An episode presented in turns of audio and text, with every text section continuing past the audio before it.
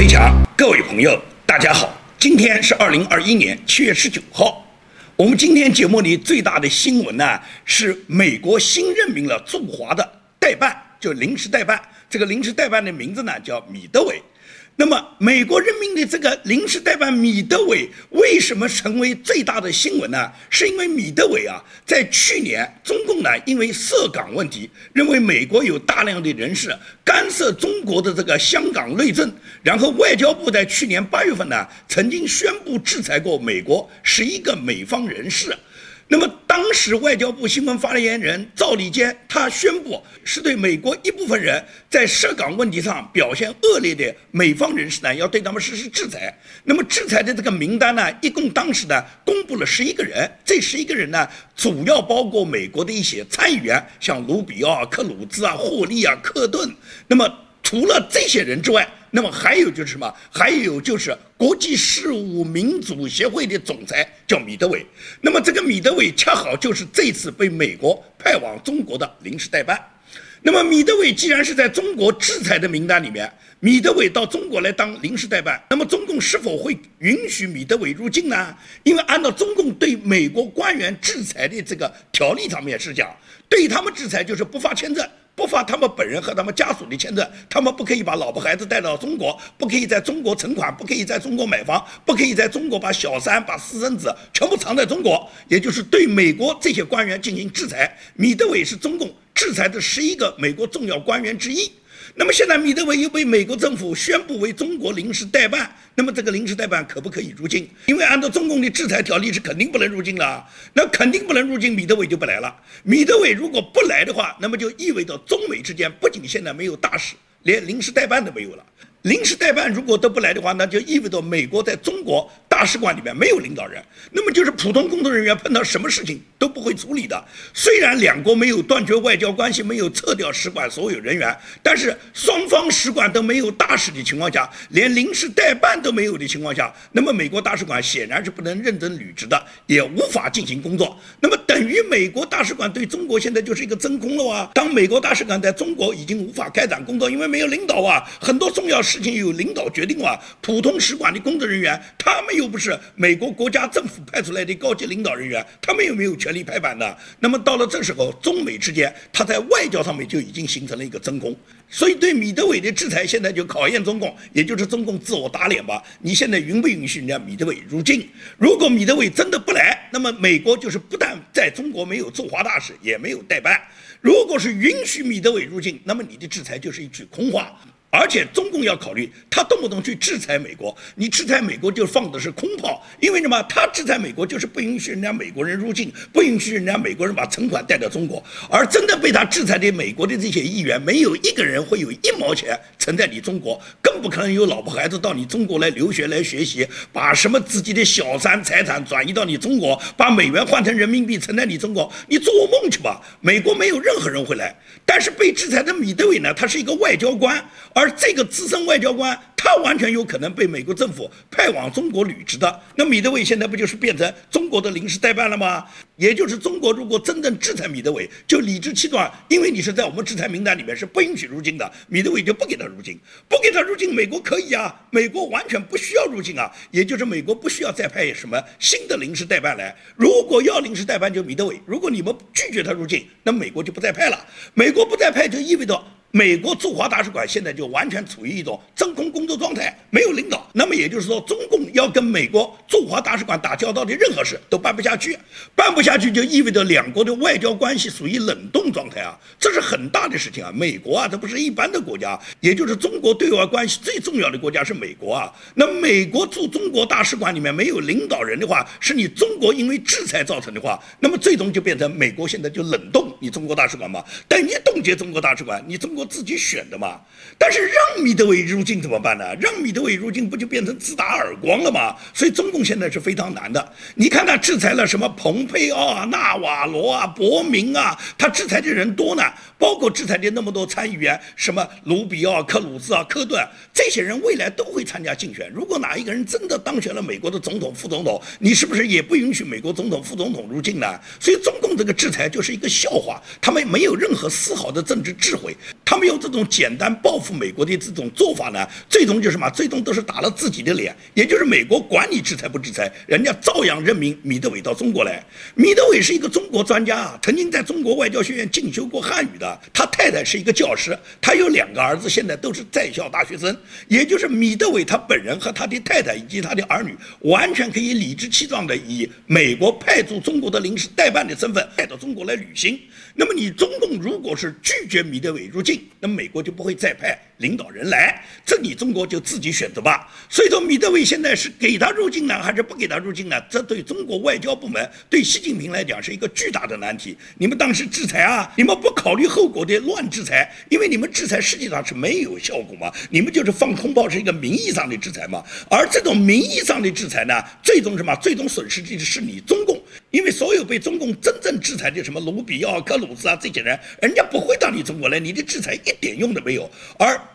一个外交官你去制裁了，这个外交官恰好是有可能被美国以国家政府的身份、以公职的身份派到中国来。你这么一制裁以后，你是允许米德韦入境，还是不允许他入境？而中共制裁涉港的中共这些破坏香港人权的这些官员，像林郑月娥、梁振英、夏宝龙、张晓明，所有的这个中联办的主任，以及香港警察部队的这些领导人，什么李家超、邓炳强这类，美国制裁那就是实打实的制裁。这些人所有的钱不仅仅是不可以存在美国，只要用美元开办的银行都不能存。林郑月娥现在她自己发工资，她的工资是存不到她的银行卡上去了，她只能每次去领现金回家。她大把的现金领在家里面，那么就给盗贼创造了机会，也就是有小偷的、有抢有盗的人，肯定去抢林郑月娥家嘛。他家那么多现金不去嘛？也就是美国的制裁是实打实的，除了你本人的资产冻结，你所有的儿女近亲属是不可以到美国来的，是不可以取得签证的。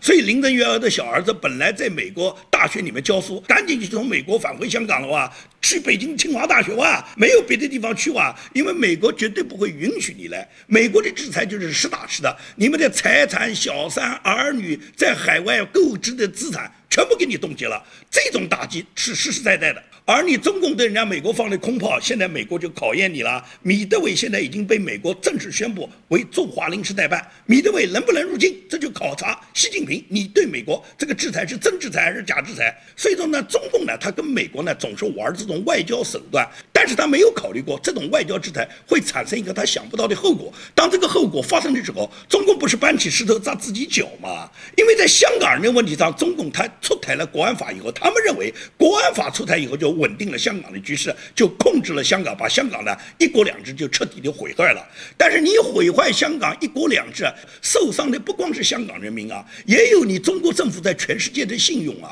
也就是当年中共跟英国签订中英香港条约的时候，讲得很清楚，一国两制、高度自治、港人治港，五十年不变啊。但是现在很快就变了，变的结果就是中国政府没有任何信誉，没有任何信誉的政府，世界上各个国家都不会再跟你打交道。而英国当时作为签订这个条约的宗主国，他呢并没有找中国兴师问罪，这主要是来自源于英国现任的首相约翰逊呢，他跟中共一贯是勾兑，眉来眼去，所以呢他没有呢对中共呢马上给予严厉的打击。但是英国呢，作为一个老牌的资本主义国家，一个民主大国呢，对他曾经许诺给香港人民的自由和民主呢，他要负一定的责任的。所以说，英国呢就不断的宣布，所有给香港居民颁发的 BNO 护照呢都是有效的。那么持 B N 护照的所有香港人，你都可以到达英国。在到达英国以后，只要你在英国居住满六年以后，你就可以自动取得英国国籍。所以呢，那么这一条措施呢，那么很多港人呢就有了后路，大量的港人呢。就可以呢移居英国，但是大家知道，香港一般移居英国的人，大部分都是有产阶层，也就是手上呢都是比较有钱的，而绝大部分的钱呢又都在房产上，都在金融债券上，都在自己的公司在自己的生意上，处理自己的生意，你处理自己的房产，不是那么三天两天的事。所以说，BNO 护照，英国宣布了以后呢，它是给过一个期限的，这个期限呢就是特许入境。允许在英国居留，这个特许入境呢，英国呢是给出了几个期限。首先呢，英国一开始是宣布特许入境许可的期限呢，是从今年一月份到今年的三月底，三月三十一号。那么到了三月三十一号以后，英国呢又给予了延长，延长到了五月十七号。五月十七号到了以后呢，英国又再次延长，把它延长到六月二十一号。那么六月二十一号又到了，到了以后，英国再次延长。这次延长就延长到了七月十九号。那么所有人都认为一贯的延长嘛，每一个月到期以后都会往下一个月或者下下个月延长。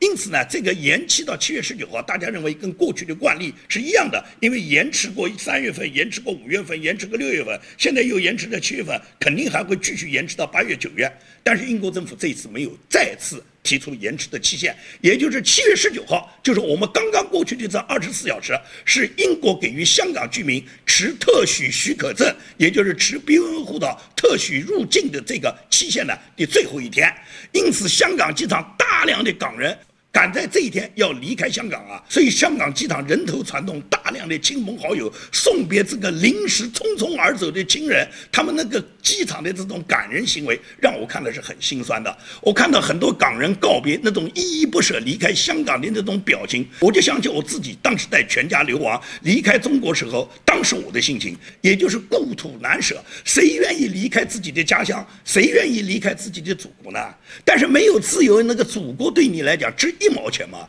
所以说哪里有自由，哪里就是祖国。因此，香港大量的民众，他们最终背井离乡，有的人是匆匆忙忙处理自己的资产，有的资产都没有处理掉啊，就来不及就先走掉。所以说，看到这些场面，心里面是很心酸的，因为这都是共产党人为制造的嘛，都是共产党逼迫人家香港人走嘛，都是共产党他野蛮的官法。最终把很多爱好自由、爱好民主的香港民众把他们逼走的嘛，所以说这就是中共野蛮的政策。当你这个野蛮政策实施的时候呢，你也一定要付出代价。也就是虽然这大量的香港人。被呢中共赶走，按照香港当地的统计，就是每天移民移出香港的人至少是每天是上千人。那么一天上千人，一年也就移掉几十万。对于中共来讲，几十万人他们不在乎。香港有七百万人呢，走掉个几十万人算什么呢？他们随时可以从中国大陆再迁个几十万、迁个上百万人到香港来，来填充香港的人口，把香港的人员关系把它搞复杂了，让大陆那些低端的小粉红、那些草民、那些拥护共产党的红卫兵大妈，他把它全填。填充到香港去，然后给香港制造祸端，让你们在香港实现底层无害。中共不就是这个目的吗？所以把香港的有产阶层，把香港那些有知识、有文化、有能力、有经济条件的人，把你们全部挤出香港去，留下来香港的就是大多数没有条件移民的，而这些人又不堪忍辱，不堪共产党对他们的压榨，那么中国共产党就会把大量的低端民众派到香港去啊，然后跟香港当地的民众造成他们之间的矛盾，加剧底层的矛盾。各列底层之间的关系，最终中共达到就是统治香港，一国一制，把香港改造成社会主义香港的这个目的哇！所以中共对香港的不断的去打击它的自由。不断去剥夺香港人民的民主，不断地把香港通过国安法在香港制造白色恐怖，它最终带来就是这么一个结果。他本来认为他在香港的一国两制的推行呢，是可以呢作为一个示范给台湾看的，也就是让台湾看到，你看一国两制都成功啊，我们香港搞的都成功啊。所以说呢，他们本来是打算这样，但是自从在香港实行了国安法以后。台湾已经完全看清了中共的这个狼子野心，看清了中共的这种欺骗手段，所以台湾完全不认可中共的所谓“一国两制”。而伴随着香港的变化，澳门也在产生着急剧的变化。澳门本来是中共养的一条小绵羊，是完全听命于中共的。澳门在任何问题上都跟中共配合的，按道理配合的那么好，应当一直保留澳门他们现有的各种制度嘛。但是不行，中共改造香港就一定要带上澳门，所以说中共在香港把所有基层里面的民主派的议员全部赶走以后，喊出什么港人治港、爱国者治港，用这种方式是把原有的共产党不同意、共产党不喜欢的民主议员把他们挤出以后，然后共产党用他自己的权力控制香港的选举，把香港所有治理管理香港的人员全部变成清宫人士，香港就这么去做。那么澳门随之也是这样，澳门本来也有一部分泛民派的议员。也就是一些民主派的议员，这些人多少还有一些民主权利，多少还为澳门普通的民众能说点话。现在呢，跟香港一样，也就是澳门所有的议员也进行改组，所有的议员都是按照爱澳门者治澳。香港是爱港者治港，实际上只是爱党者治港，爱党者治澳，就是这么简单。也就是你首先要属于共产党的人，然后你可以在当地成为一个共产党委派的管理者。说来说去就是给共产党当鹰犬嘛。因此，香港、澳门都这么去做以后，然后中共再把他的眼睛虎视眈眈地去瞄着人家台湾，准备对人家台湾动手。你没想到人家台湾民主化那么多年，台湾的民主进程已经推进的非常好，台湾民众的眼睛是雪亮的。绝对不会让你共产党染指台湾的民主。台湾在民主制度的坚守下，台湾在国际社会的支持下，一定是能够有效的抗击你中共的。中共想把台湾也演变成香港，中共是痴心梦想。这次米德韦能够入境还是不能够入境，实际上就是考验中共的智慧。中共现在没办法拒绝米德韦入境，因为米德韦如果被拒绝入境以后，美国就真的不派领导官员过来了。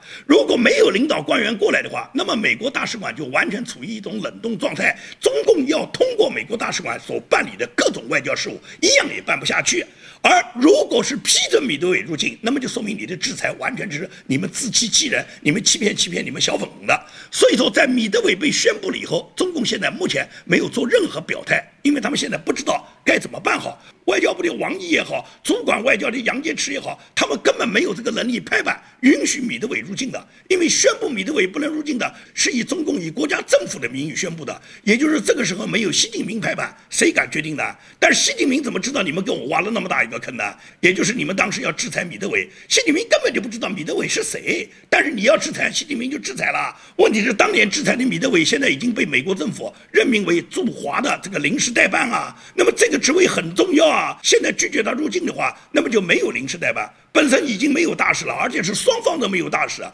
在没有大事情况下，一切的这个外交事务都由临时代办来决定了。现在临时代办你也不让人家来了。那么美国驻华大使馆就除了那些普通工作人员了，谁也不能负责，谁也不能拍板，谁也不做具体的事情。到了这时候，中共就傻了眼了。所以中共呢，我讲呢，他在外交方面动不动是战狼姿态，他咆哮，他嘴巴狠，但是碰到实际行为时候，中共就傻了眼。这不就是中共自己作茧自缚吗？在欧美生活过，你就有这样的体会。比方说，我在欧美生活这么几年，总的是能感觉到，就是华人啊，跟当地。各个种族的人相比啊，华人真的是很聪明，华人的智慧很高，华人的智商也很高，可能也只有犹太人和华人的智商可以有的一比。绝大部分种族的人，他们的智商是不如华人的。就是华人很聪明，在很多方面呢，都能表现出华人的机警和智慧。但是呢，人家和犹太人的机警和智慧，或者是别的种族人家的聪明和智慧，都把它贡献在服务人类、造化人类文明上。而华人的智慧呢，都用在歪门邪道上面，怎么去算计别人上。所以说呢，虽然华人很聪明，但是华人的聪明呢，总是聪明反被聪明误的。从今年五月份开始，来自中国的亚马逊的超级的大卖家呢，都直接遭到了亚马逊他直接封店的重罚。所谓直接封店，也就是亚马逊啊，它这个平台对来自中国的那些大卖家连招呼都不打，就直接把你这个店给你封了，你所有这个在你柜台上的货呢，全部给你下架。为什么亚马逊要对中国的店家给予那么重的处罚呢？连一点机会都没有呢？就是因为什么？亚马逊认为中国来的这些店铺，他们存在着操纵用户、虚假评论这方面的行为。原因就是什么？亚马逊在他自己过滤了他自己2020年所有的虚假评论里面，光来自中国卖家他们里面所导致的这些虚假评论，就达到两亿条啊！也就是来自中国一个国家，他们所导致的在亚马逊平台上的所有虚假评论，占整个亚马逊平台上的虚假评论占到百分之九十五。也就是所有的虚假评论几乎全部都是来自中国的。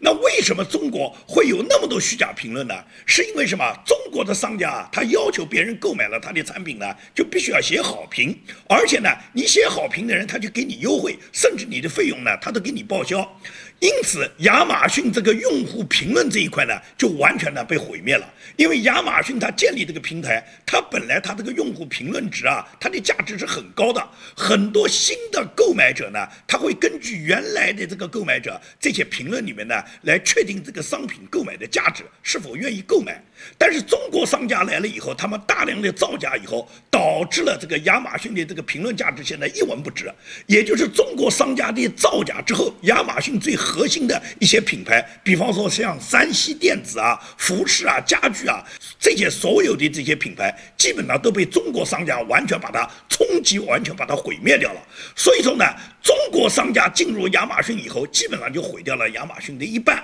中国跨境电商仅仅通过短短的四年，就成为了欧美市场份额最大的亚马逊电子平台里面最主要的销售力量。二零一六年，亚马逊中国商家他在亚马逊平台开店的这个比例呢，才有百分之十一。但是到二零二零年，就是经过四年，亚马逊中国店家它的这个比例已经上升到百分之四十二。现在。中国卖家在亚马逊平台上面的总的数量，在美国亚马逊平台里面的第二的位置，就是仅次于美国的商家。也就是这个亚马逊平台里面，现在有将近一半的份额是被中国拿走的。那么中国拿走的这些份额，他们最终给美国市场、给欧洲市场带来了什么样毁灭性的后果呢？也就是说，中国的卖家呢，他到亚马逊积极去开店，开店的这个数量是蓬勃发展。今年一月份，中国在亚马逊上新开店的中国新卖家。已经占到了亚马逊份额的百分之七十五，去年一月份只有百分之四十七啊，也就是现在新开店的基本上都是中国啊，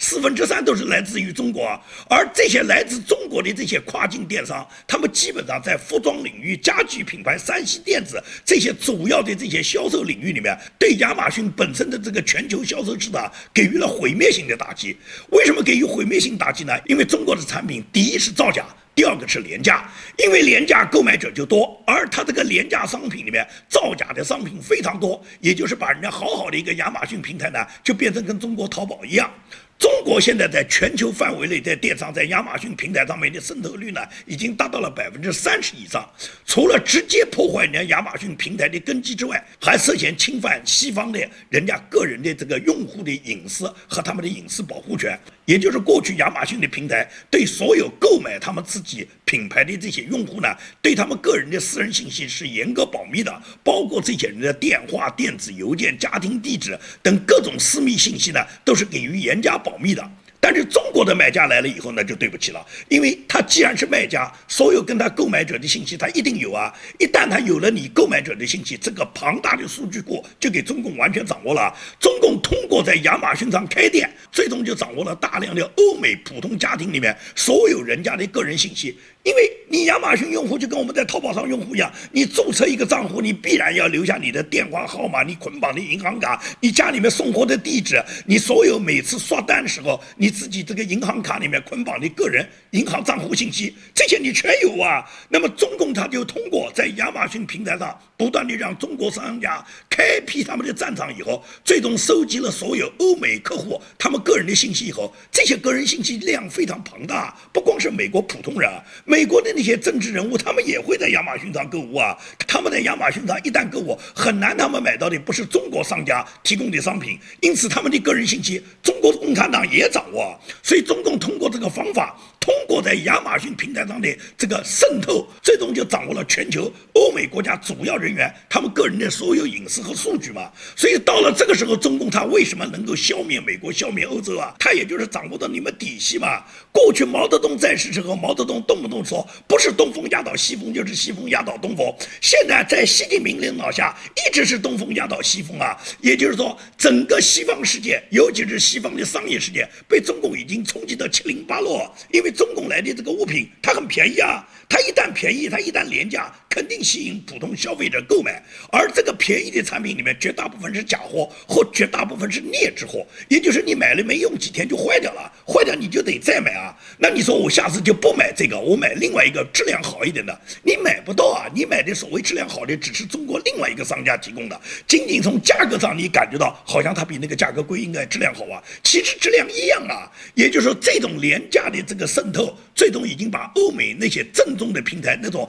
绝对有保值，而且是质量非常可靠的商家，已经挤到。亚马逊平台之外哇，人家到这个平台上开不起生意嘛，最终人家就不上这个平台，也就是利弊驱除良币哇。到了这个时候，中共就通过这个方式，一是给中国商家扩大了他们的销售，第二个是掌握了欧美大量的私人数据。有了这些数据以后，中共经过大数据的比对以后，他们掌握了美国和欧洲的很多重要的情报以后，有的方式对美国和对欧洲进行大规模的这个施害了哇。那么这个病毒为什么能够首先发展到欧洲，再发展到美国？啊他知道你美国和欧洲有这样的人群，有这样的消费能力，最终对这些有消费能力的地方，首先对你们进行打击。这就是中共他一再做的这个事。而中国的商家是唯利是图的，只要是有利润，他不管动什么。什么样的脑筋，他都会钻进去。中国的卖家除了杀端、除了引流、除了数据造假之外，中国的电商还涉及到逃税。因为呢，在二零二一年七月一号之前，本来欧盟呢是决定对二十二欧元以下的产品呢，对他们呢免征关税和免征增值税。那么有了这一条规定以后，中国所有进入欧洲市场的亚马逊平台的这些商户呢，就采取化整为零的方法，或者是低价报关的方法，把他们的产品呢都报到二十二欧元以下。这样不就符合欧盟能够免关税、免增值税的方法了吗？也就是他们大量的逃税。因此，欧盟本来给予的这个免税政策，是为了促进经济活跃，是为了在疫情期间让电商能够活跃起来，让所有人待在家里面。你们需要的产品通过电商就给你们了嘛？你们就不要出去减少传染嘛？本来人家欧盟是给予这个政策，给大家免税，是目的是为了让大家安心在家，又不缺你们要买的商品。但是中国的商家最终这么一做以后，就导致了欧盟。他们完全收不到中国卖家在亚马逊平台上的税，所以说只要有中国人的地方，一定是有专政策控制的人，一定是有对人家这个当地税收破坏的人。因此，中国的这种做法就导致了欧盟认为他们的这个政策是绝对不灵的，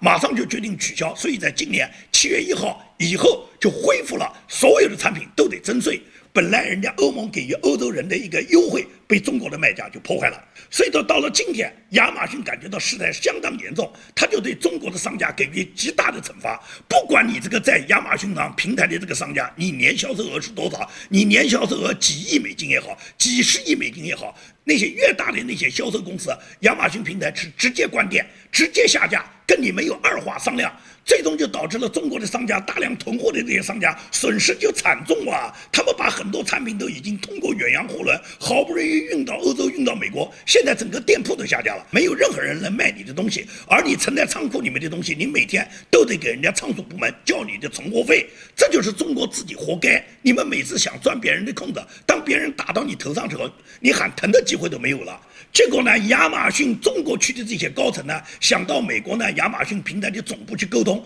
被人家完全拒绝。就是来自中国的这些所谓的高层来沟通的，一律不理。也就是亚马逊平台现在就定下来这个规则，只要他们认为是造假的，只要他们认为你已经违反了规定的，当时是跟你开店时候是签了合约的，只要违反合约的，直接关店，直接下架，直接清退你所有在亚马逊平台上所有的货，没有任何商量余地。所以说现在。在亚马逊上开店的中国的商家现在损失惨重，他们叫苦连天，那不都是你们自己造成的吗？你看看中国的商家在美国有哪个不造假的，有哪个不逃税的，有哪个不坑蒙拐骗去写虚假评论的？既然你们这样做，今天你们就要付出你们必然的代价。这就是中国共产党领导的，共产党领导是没有底线的。共产党从维护政权的角度出发，他对人民是欺骗；那商家从赚取利润的角度出发，他们对他的消费者也是欺骗。所以，一个欺骗的国度，无论是骗人的还是被骗的人，他们要么是坏，要么是傻，要么就是他们在全世界面前，他们自以为聪明，